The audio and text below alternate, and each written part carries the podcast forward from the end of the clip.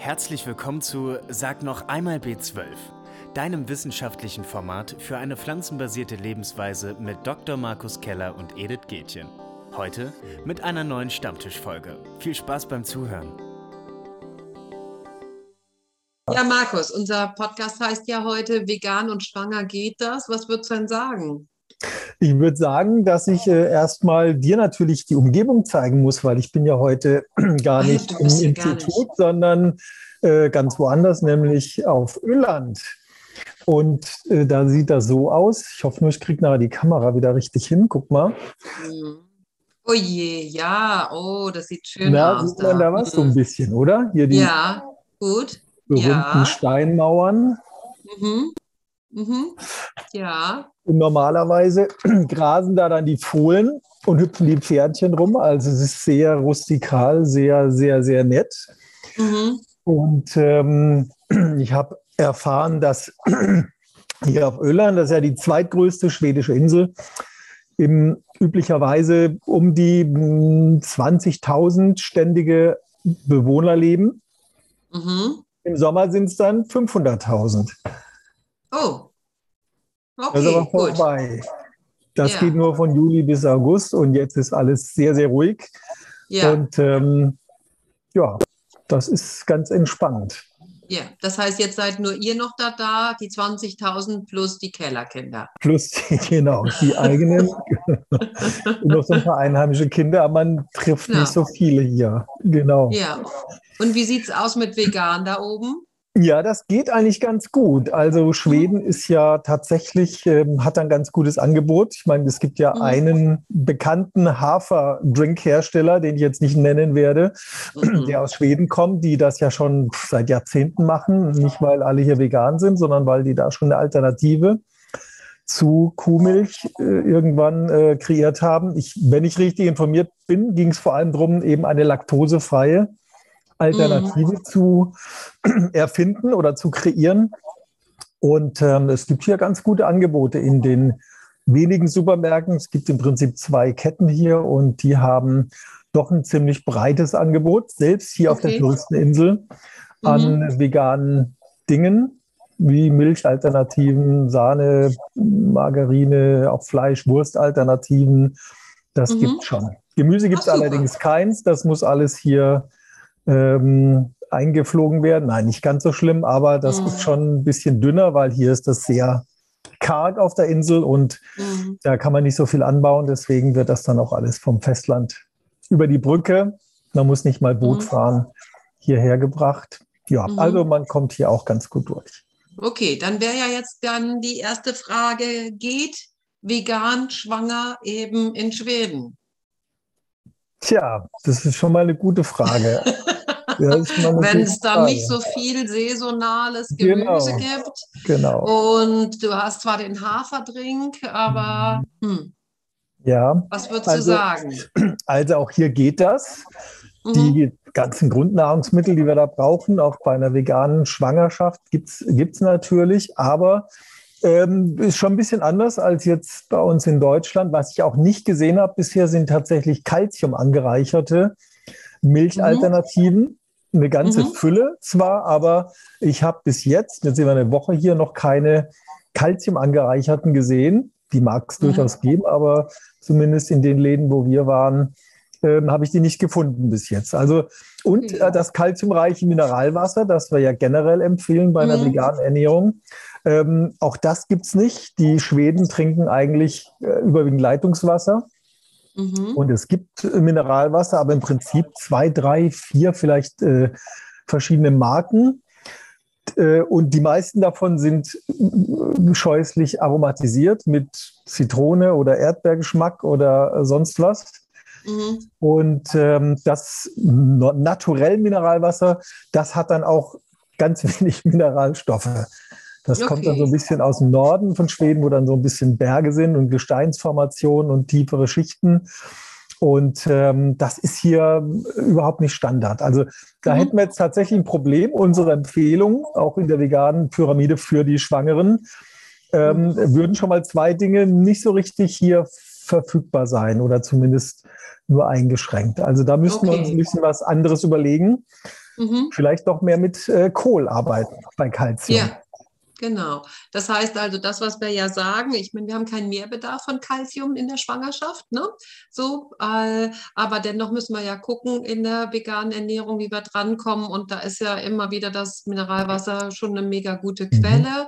Und ja, Kohl, wird der Grünkohl da angebaut im ja, Winter? Tatsächlich, ja, Grünkohl gibt es, ne? genau. Okay, das dann hätte man Fenchel noch, Brokkoli. Ja so Sesammus bedingt. Ich meine, es ist viel drin, die Resorption ist nicht gut, aber dann ja. würden wir mit Kalzium so knapp daherkommen. Ja.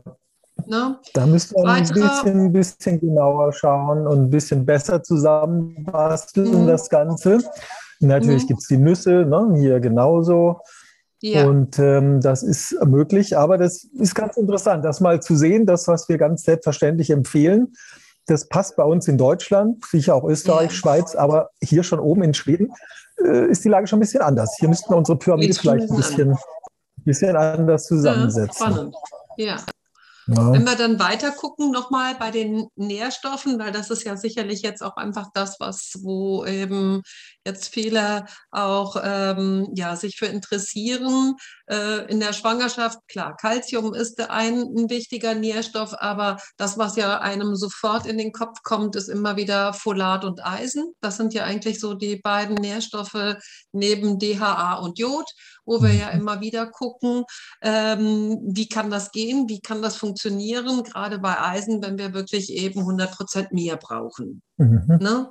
So, ähm, was gibst du da für Tipps? Ist das machbar ohne Substitution bei Eisen? Ja, das geht ja ganz wunderbar und das haben wir ja dann auch in unserer Pyramide ganz schön gesehen, indem wir die unsere Rezepte aus den Seminaren ja als Grundlage genommen haben und dann geschaut haben, kriegen wir denn auch die 30 Milligramm Eisen pro Tag über die Lebensmittel hin. Und die mhm. haben wir gut erreicht, äh, erfreulicherweise. Also ähm, das heißt vor allem Vollkorngetreide, die Hülsenfrüchte, die Nüsse, ne, das wären ja unsere wichtigsten pflanzlichen Eisenquellen ähm, ein bisschen Ölsamen vielleicht, noch ein paar einzelne Gemüse, auch mal Trockenfrüchte, Aprikosen und ähnliches, aber das Vollkorngetreide ist da halt essentiell. Und da hätten wir hier mhm. in Schweden noch mal ein Problem, denn Brot ist auch ein ja. Thema, was hier so ein bisschen anders betrachtet mm. wird. Also mhm. das gute deutsche Vollkornbrot, ähm, das findest du nicht so ohne weiteres. Mhm. Es gibt ganz viele helle Brote, es gibt ganz viele äh, auch süße Brote. Das ist mhm. auch ganz beliebt. Äh, wir haben ein recht gutes Toastbrot gefunden, was so am nächsten tatsächlich so einem Vollkorn, das merkt man auch am Gewicht sofort, wenn man die Packung in die Hand nimmt. Ja, wenn ein okay. Vollkornbrot kommt und die anderen, die sind viel, viel leichter, also eben das helle Mehl. Mhm. Und ähm, da muss man tatsächlich Richtung Vollkorn auch nochmal gucken. Dann gibt es eher so kleine mhm. Roggenbrötchen, ähm, oft dann auch wieder so zum Aufbacken, aber das ist dann tatsächlich überwiegend Vollkorn-Roggen. Ne? Und das wäre ja, auch eine super. Aber das wäre ja eigentlich mein Favorit. Genau. Ne? Also Roggen ist und, hier äh, sehr verbreitet und Hafer, aber ansonsten die Vollkornbrote, wie wir es so kennen, ist auch nicht, äh, auch nicht so Standard tatsächlich. Mhm. Knäckebrot? Ja, natürlich Knäckebrot. Ja, das könnte ja als Vollkorn-Knäckebrot, das kommt mhm. ja auch sonst oftmals ganz gut an für die, die auch das Vollkornbrot nicht so gut vertragen. Wenn die das Gefühl haben, dass es zu schwer im Magen liegt, geht immer Vollkorn-Knäckebrot ganz gut. Mhm. Ne? Ja. Haferflocken?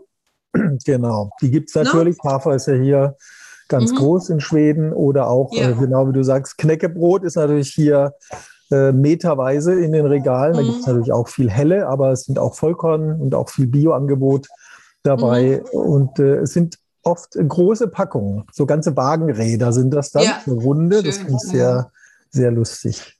Mhm. Okay. Also Jetzt ist schon. ja das Problem, dass das Eisen irgendwie nicht so wirklich gut resorbiert wird. Also zumindest das, also das pflanzliche Eisen.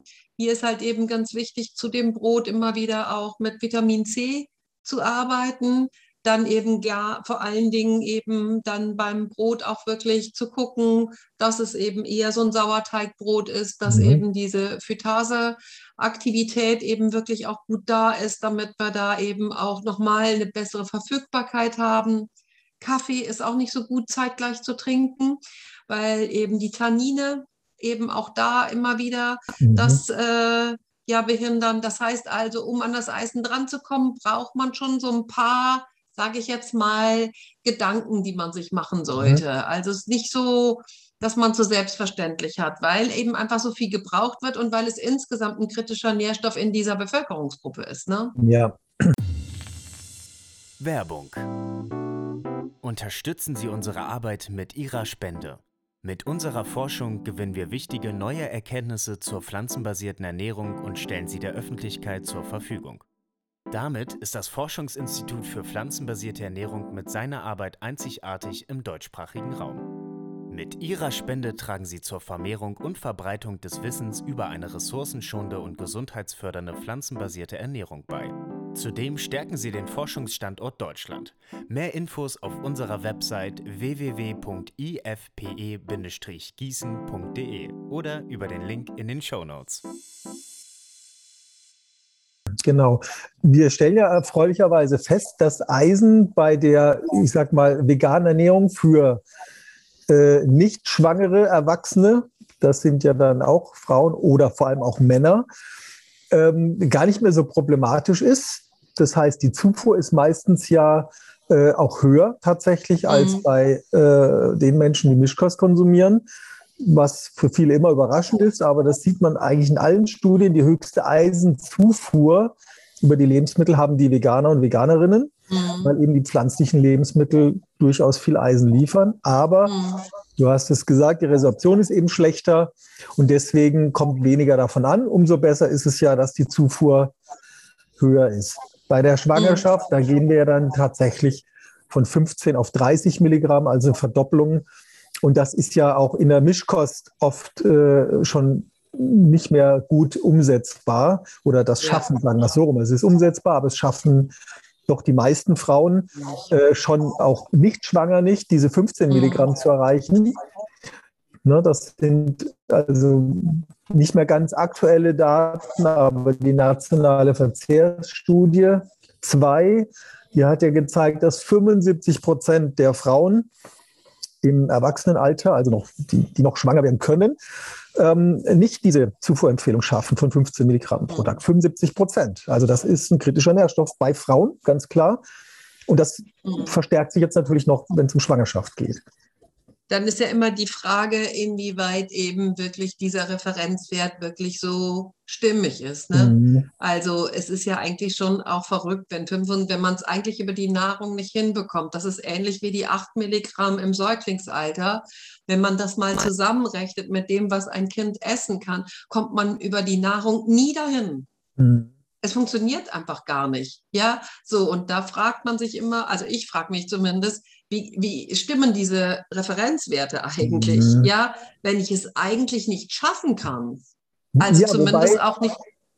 Einerseits, klar, hast du absolut recht. Zum anderen ja. äh, sehen wir ja, die Veganer und Veganerinnen, die schaffen das meistens wunderbar. Also mhm. rein die Zufuhrempfehlung zu erreichen für Eisen. Ähm, dann, wie gesagt, haben wir die Resorption, die eben niedriger ist. Ähm, aber möglich ist das schon. Ne? Das heißt mhm. ja aber eher so, dass auch bei einer üblichen Mischkosternährung die ähm, Lebensmittelzusammenstellung nicht so optimal ist, dass tatsächlich die Eisenzufuhr abgedeckt wird. Es ist, also ich würde es jetzt mal möglicherweise so erklären, dass Frauen ja generell auch weniger Fleisch und Wurst essen als die Männer. Mhm. Und äh, das sind ja in der Mischkost tatsächlich äh, die wichtigen äh, oder Hauptquellen für Eisen oder äh, gehören zu den Hauptquellen für Eisen. Gleichzeitig sind dann aber nicht so viele gute pflanzliche Eisenlieferanten wie Vollkorn zum Beispiel drin. Mhm. So, und dann komme ich genau zu dem Ergebnis, dass die Mischkostfrauen äh, vielleicht da eher ein Problem haben könnten, von der Zufuhr her gesehen, mhm. oder nicht unbedingt besser dastehen als die äh, veganen Frauen. Als die anderen, ja. Wäre genau. Möglichkeit. Ja. Ja. Die Hülsenfrüchte müssen wir auch noch unbedingt mhm. mit dazu nehmen. Ne? Ja, also da richtig. wissen wir ja auch, dass eben in den Hülsenfrüchten doch auch nochmal das Eisen so viel liegt, so vorliegt, dass es wirklich ziemlich gut resorbiert wird. Also das finde ich ist immer auch nochmal wichtig, gerade so Kichererbsen oder die Linsen. Und die kann man ja überall irgendwie immer wieder ins Essen mit einbauen. Ja, also da gibt es so viele Möglichkeiten, ob als Brotaufstrich oder eben in der Suppe, im Salat mit dabei. Da muss es nicht immer die großen Linsensuppen geben. Das ist relativ einfach, finde ich. Also das mhm. ist ja mhm. eine gute Möglichkeit. Ja. So, dann haben wir Calcium und Eisen. Was ist mit Folat? Das ist ja eigentlich so in Deutschland mhm. schon alleine, wenn du nur den Gedanken äußerst, dass du gerne schwanger werden möchtest, dann heißt es schon auf jeden Fall Folsäure zu substituieren. Was würdest du denn da den Veganern empfehlen? Naja, die stehen ja dort auch schon wieder besser da, weil Folat oder Folsäure wäre die synthetische Form, Folat ja. wäre dann das in den Lebensmitteln. Äh, meistens ja auch schon eine viel höhere Zufuhr haben als die mhm. Mischköstler und Mischköstlerinnen. Warum? Weil Folat eben vor allem in äh, Vollkorngetreide, auch in Nüssen und in grünem, frischem Gemüse vorkommt. Ne? Folium, das Blatt, daher kommt ja dieser Begriff Folsäure. Und warum? Weil man es ähm, im, das muss ich rechnen, das war im letzten Jahrhundert, genau, ähm, in grünem Blattspinat zuerst mal isoliert hat. Also das ist mhm. tatsächlich so eine wichtige Quelle, die ganzen grünen Pflanzen, die man essen kann. Und mhm. davon essen Veganer und Veganerinnen eben mehr. Also mhm. die erreichen auch in den Studien üblicherweise die Zufuhrempfehlungen. In der Allgemeinbevölkerung, wiederum Deutschland, die Zahlen sind es 80 bis 90 Prozent der Erwachsenen, die nicht die Zufuhrempfehlung erreichen für Folat. Warum? Okay. Zu wenig Vollkorn, zu wenig frisches grünes Gemüse. Also die stehen auf jeden Fall schon mal besser da. Mhm. Okay, gut. Das heißt also, da könnten wir ja sagen, Mensch, das geht vielleicht auch ohne Substitution. Das no? ist die Frage. Es wird ja erstmal äh, grundsätzlich eine folatreiche Ernährung empfohlen in der mhm. Schwangerschaft oder eigentlich mhm. zu Beginn oder vor der Schwangerschaft. Und zusätzlich werden die 400 Mikrogramm Folsäure empfohlen, um eben das Risiko für die Neuralrohrdefekte zu reduzieren.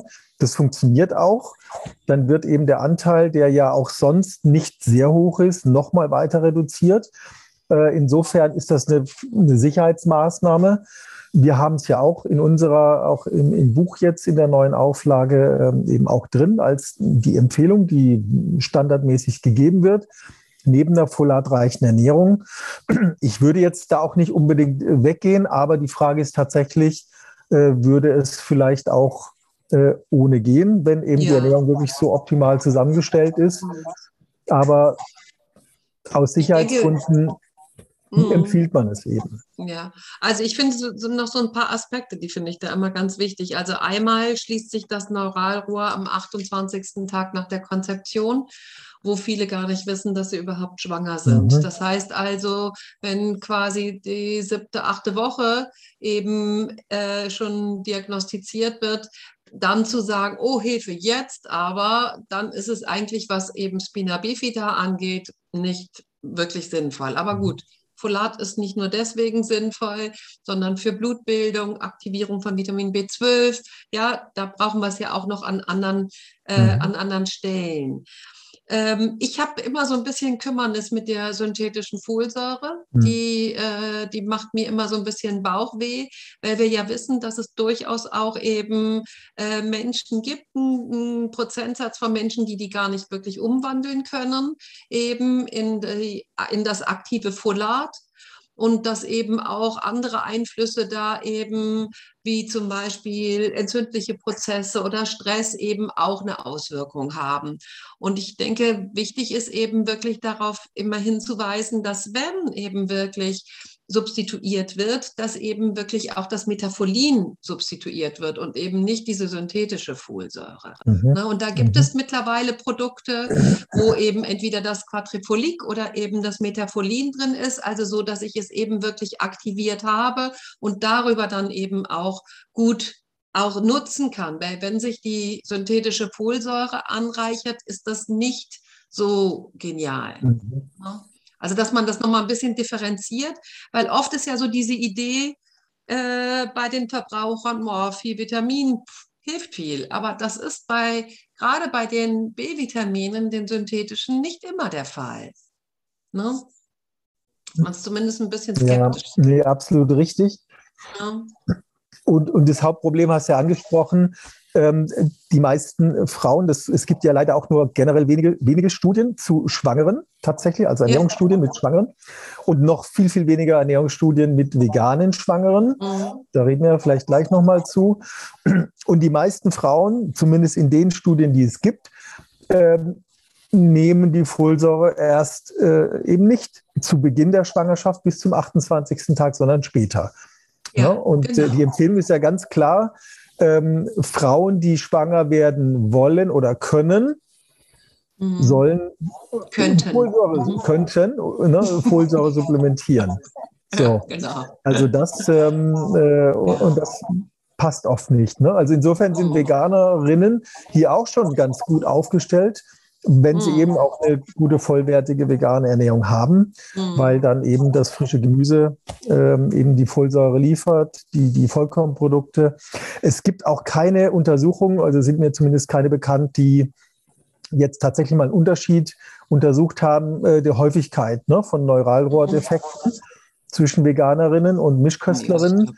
Äh, es kommt ja tatsächlich, du weißt vielleicht die Zahlen, ich weiß nicht aus dem nee, Kopf, relativ, ich weiß auch nicht aus ja relativ Kopf, selten. Ganz selten. Tatsächlich, ne? aber äh, wenn es vorkommt, ist natürlich äh, eine Katastrophe, aber äh, ja. dennoch ähm, kommt es relativ selten vor. Aber es gibt, ähm, dann braucht man auch eine sage ich, eine nennenswerte Anzahl an Teilnehmerinnen, damit man überhaupt Unterschiede finden könnte. Ja, ne? Und diese genau. Studien, es gibt ja auch kaum kleine Studien äh, mit veganen äh, Schwangeren und die mhm. großen schon gar nicht. Also ja. es wäre interessant, aber das ist eine offene Frage. Mhm. Werbung. Willst du auch live mit Dr. Markus Keller und Edith Gätchen über aktuelle Themen der pflanzenbasierten Ernährung diskutieren und deine Fragen stellen? Dann sichere dir jetzt dein Ticket für die nächste Live-Session des Online-Stammtischs über den Link in den Show Notes.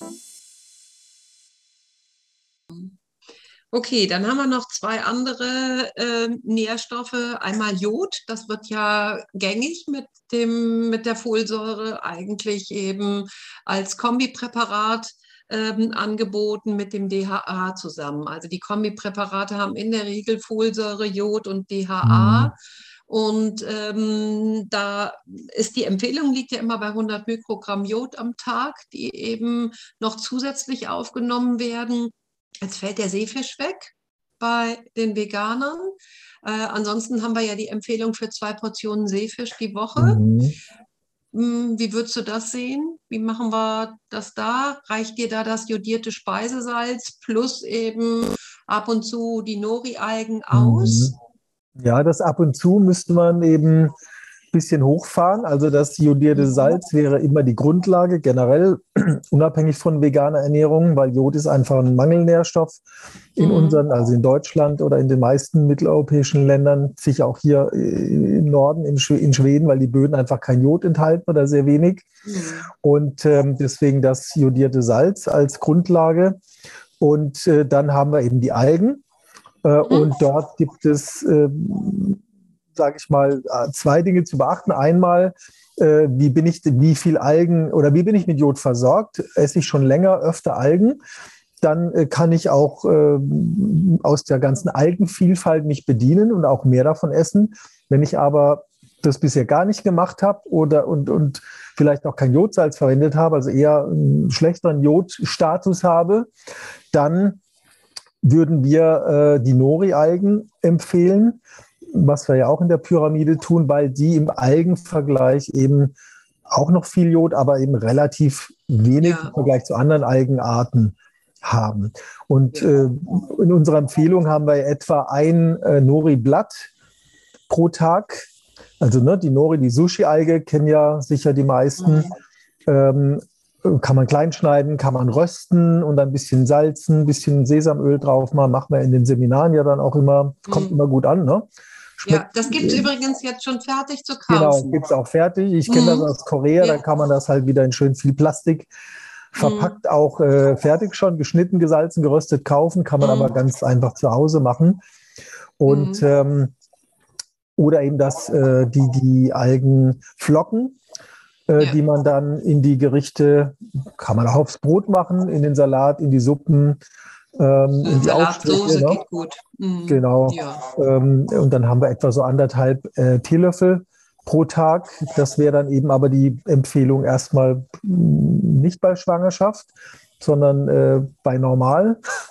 Und mhm. dann äh, müsste man das entsprechend noch ein bisschen hochfahren. Ja, genau. ja, und Jod ist generell, das gilt für alle, äh, ein kritischer Nährstoff und insofern ähm, und in der Schwangerschaft natürlich noch mehr. Und Jod, das zeigen dann auch die wenigen Studien, die es gibt. Auf Jod achten noch weniger Frauen, die schwanger sind, mhm. als auf Folsäure. Folsäure nehmen die meisten irgendwann. Dann kommt meistens an zweiter Stelle Jod, das sind aber schon deutlich weniger. Ein paar gucken noch nach Vitamin D und, äh, und ganz schlecht wird es dann bei DHA. Ja, Die hattest genau. du eben ja auch schon angesprochen. So, genau. Und da haben wir ja eigentlich eine gute Möglichkeit über das Mikroalgenöl. Also erstmal finde ich wichtig, auch nochmal zu betonen, auch eben was das Eisen angeht, Insgesamt haben wir ja eben eine wesentlich bessere Umwandlungsrate und auch Resorptionsrate in der Schwangerschaft. Ja, mhm. das heißt, egal, der ganze Körper ist immer nur darauf aus, dieses Kind optimal zu versorgen. Also das finde ich immer nochmal wichtig, dass einem das nochmal klar ist, weil manchmal mal das Gefühl, wow, so viel und dann nur bei 250 Kilokalorien am Tag mehr. Wie kriege ich das denn überhaupt hin? Und äh, auch hier haben wir eine bessere Umwandlungsrate von Alpha-Linolensäure in DHA. Das mhm. funktioniert mhm. besser als sonst, aber es reicht nicht aus. Wir brauchen ein bisschen mehr. Und da gibt es eben die Möglichkeit, eben das Mikroalgenöl zu verwenden. Das gibt es isoliert. Ich bin ganz ehrlich gesagt eher ein Freund davon, das mhm. eben mit dem Leinöl zusammen zu machen, weil dann habe ich auch Alpha-Linolensäure, da habe ich beides.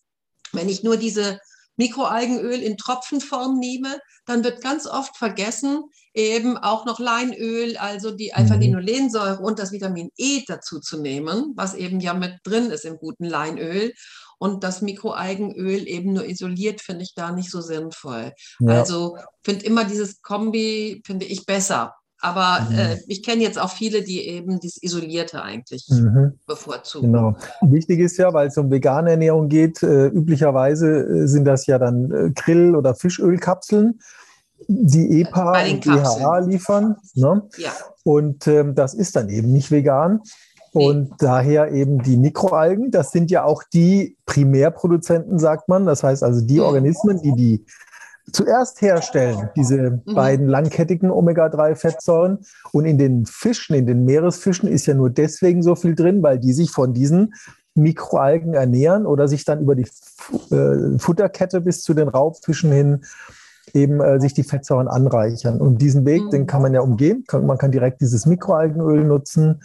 Und wir verwenden tatsächlich auch äh, entweder ein Leinöl oder ein Olivenöl, in den über diese Mikroalgen schon EPA und DHA, wenn es um Schwangerschaft geht, brauchen wir ja vor allem DHA mhm. schon äh, zugesetzt ist und damit äh, kann man dann das eigentlich ganz gut umsetzen. Da achten ja. aber, das ist ein völliges, also nicht völlig, aber ein sehr, sehr unbekanntes Thema bei den meisten Schwangeren. Da sind, glaube ich, die veganen Schwangeren besser informiert oftmals. Das merkst du sicher auch in der Beratung bei dir. Ja.